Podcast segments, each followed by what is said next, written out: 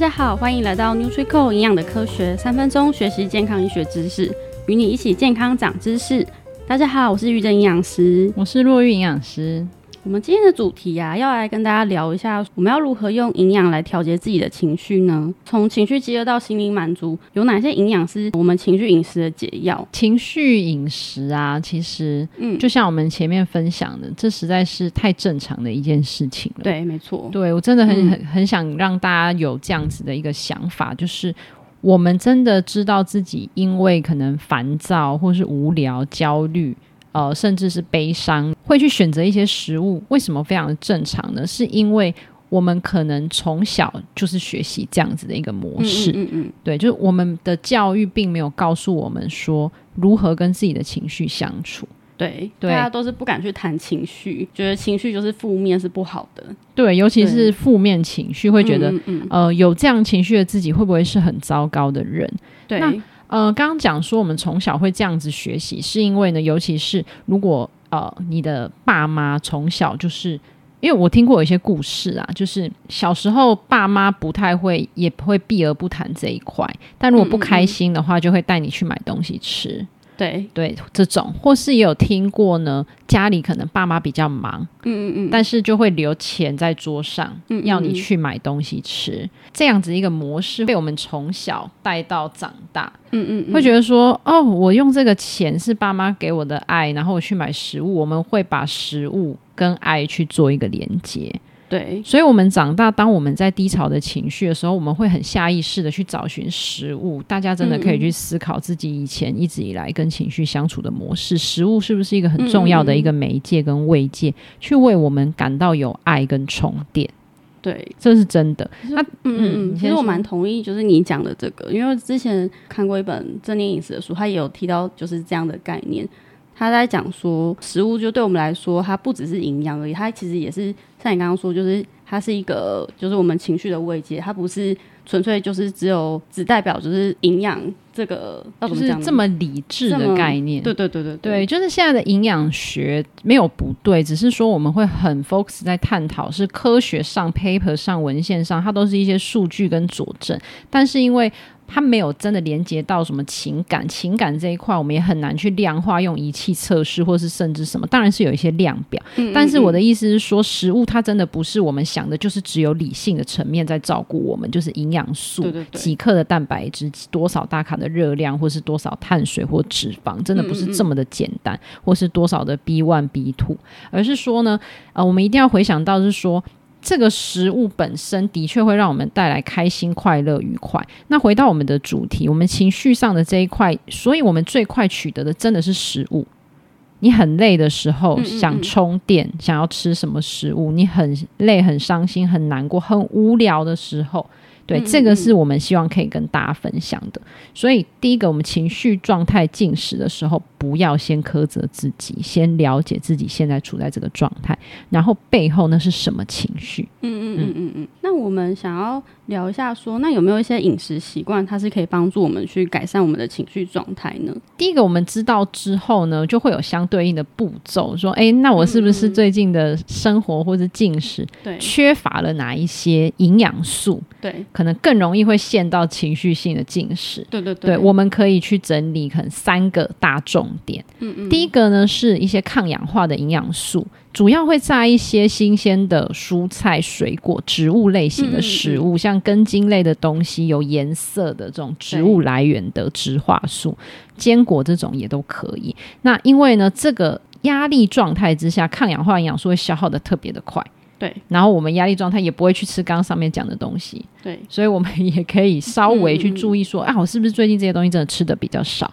对。对，再来的话就是 Omega 三的脂肪酸的食物，深海鱼油或是藻油，嗯，对，那因为呢，呃，对于压力状态的发炎情绪，这个是基本上是连在一起的，对，因为 Omega 三脂肪酸呢，其实里面富含 DHA 跟 EPA。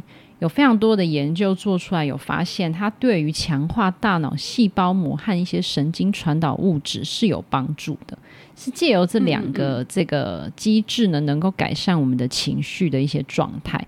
对于长期感到焦虑的人哦，其实特别我们可以选 EPA 含量比较高的产品。其实对于情绪稳定是蛮有帮助的。嗯嗯嗯。再来的话，蛋白质也非常的重要，尤其是优质的蛋白质，主要在一些豆鱼蛋肉类上面。当然，乳品类也有优质的蛋白质，像瘦肉、鸡蛋啊、大豆制品、豆浆啊、豆腐这种。嗯嗯嗯。其实蛋白质本身是我们身体非常多细胞的材料。对。对，那很多人其实是蛋白质摄取不足。或是吃素的。很容易发生，嗯，而造成我们情绪上面的一些像脑袋神经传递物质的合成受到的影响。呃，补充一些抗氧化的营养素啊，然后或者是增加欧米伽三优质蛋白质的摄取，这些都是可以帮助我们去改善我们的情绪状态。那我们身体会不会根据我们自己的状态，有没有什么方式是可以根据情绪状态来调整我们的饮食或是营养摄取呢？我们这边举例两个状态好了，嗯嗯、好就是压力嘛，压力我们前面的集数也有聊到，对，这个时候对于神经健康的 B 群和镁都非常的重要。对，全谷杂粮啊，深绿色蔬菜或者是蔬果，或是真的适量的去搭配适合的保健食品。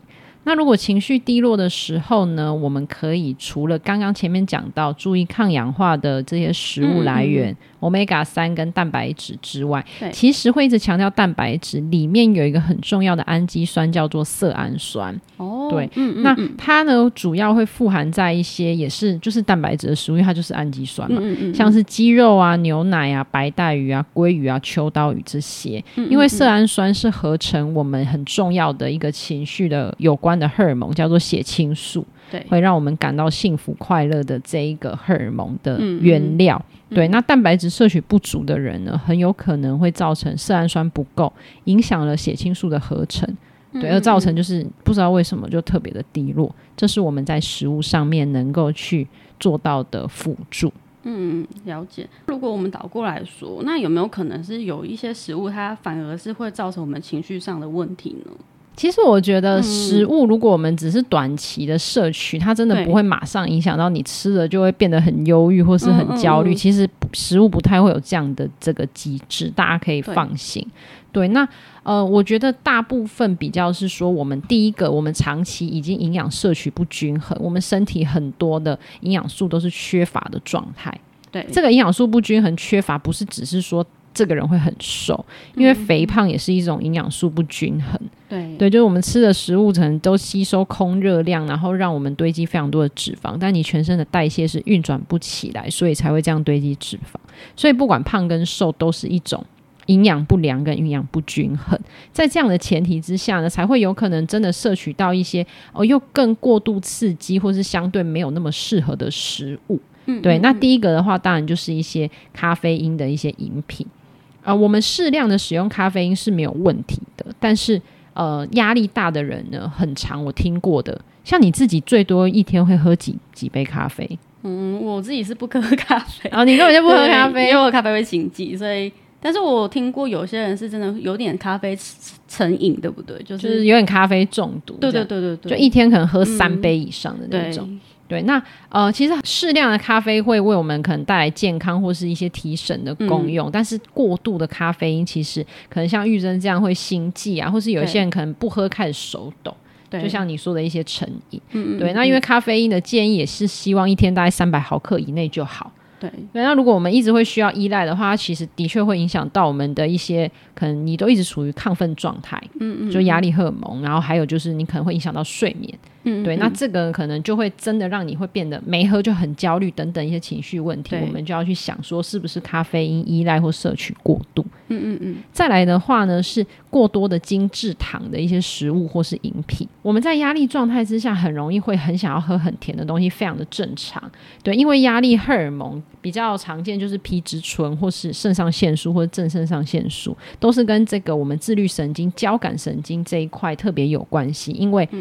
嗯压力就是，假如说你现在眼前有一只老虎，或是老板，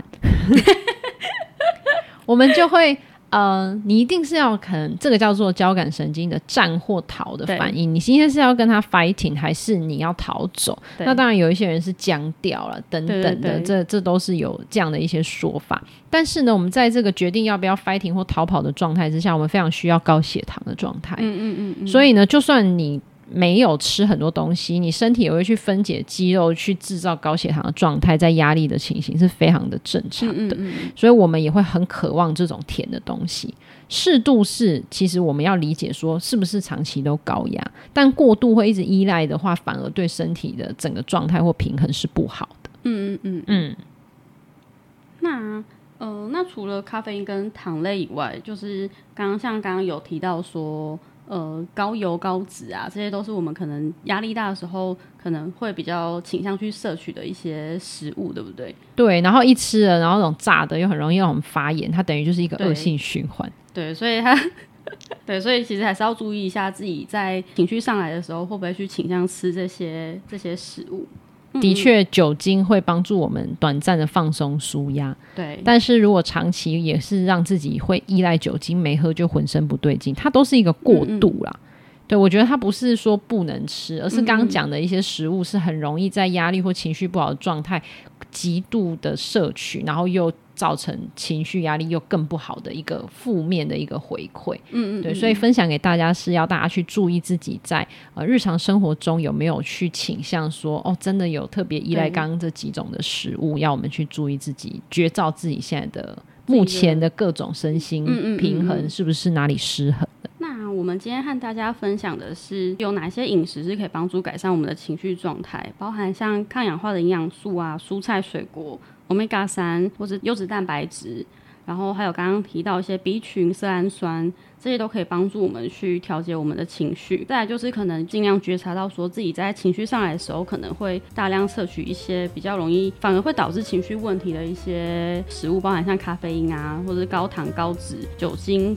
这些比较有可能会造成情绪问题的这些食物。之后我跟若月营养师会再继续分享一些关于情绪压力的一些饮食的议题。如果说大家有兴趣的话，可以继续收听哦。谢谢大家今天的收听 n u t r i c o 营养的科学，我们下次见，拜拜，拜拜。